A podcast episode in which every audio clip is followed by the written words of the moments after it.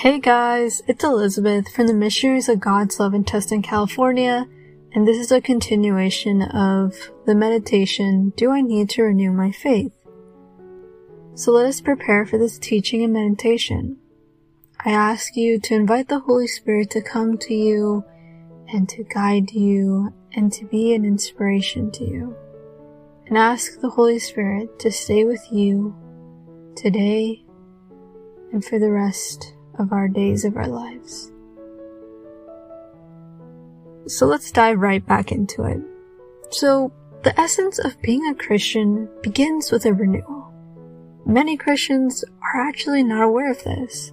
And this is why a lot of people live in a religion without an illusion or this light. We are following a religion without a contentment and belief without commitment. A religion that does not have a relationship. So they'd be like, yes, I am Christian, but I won't make a commitment to anybody or anything. I'll go when I want or when I can. When there's something more interesting, I'll just go to that other activity instead of going to church. But let us see what the Bible has to say about this topic. 2 Corinthians chapter 4 verse 16. Therefore, we do not lose heart, though outwardly we are wasting away, yet inwardly we are being renewed day by day. This is saying that even if we are growing old from the outside, in the inside, we are being renewed every day. I don't know about you, but that is something so beautiful because at the end of the day, who you are in the inside is so much more important than what you are on the outside.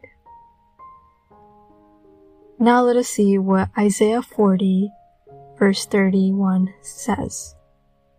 For those who hope in the Lord will renew their strength.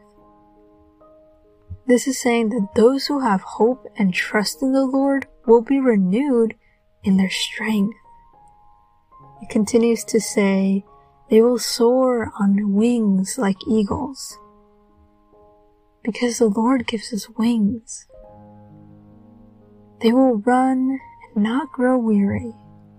They will walk and not be faint. Then Romans 12:2 reads, do not conform to the pattern of this world, but be transformed by renewing your mind. St. Paul is inviting us to renew our mind and thoughts. Many believers need to change their ways of thinking. They struggle to see the fruits of their spiritual life. It continues with, then you will be able to test and approve what God's will is.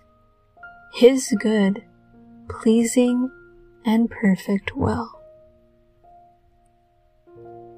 Then Tito 3 verse 5 reads, He saved us not because of righteous things we had done, and righteousness refers to holiness, but because of His mercy he saved us through the washing of rebirth and renewal by the Holy Spirit. We are actually renewed because of the Holy Spirit, but there are some people who have not yet been renewed and they need to check themselves. I now invite you to talk to the Lord and ask His help. God gives people who are honest with Him help, even if we're sinners. So let us be those honest people. Zephaniah 3 17 reads, The Lord your God is with you, the mighty warrior who saves you. He will take great delight in you. In his love he will renew you, but will rejoice over you with singing. The Lord makes us triumph. It is beautiful to know that we don't actually have to win, but it is Christ who wins in me. But of course, we need to put our part. Colossians 3 verses 9 through 10. Do not lie to each other, since you have taken off your old self with its practices and have put on the new self, which is being renewed in knowledge in the image of its creator. So if we've been renewed, we should stop sinning. Stop doing the old things we used to do, those old sins. There's clearly a lot to meditate. So ask God, do I need to renew myself? Many of us probably do need to be renewed so we can refine the joy with Christ.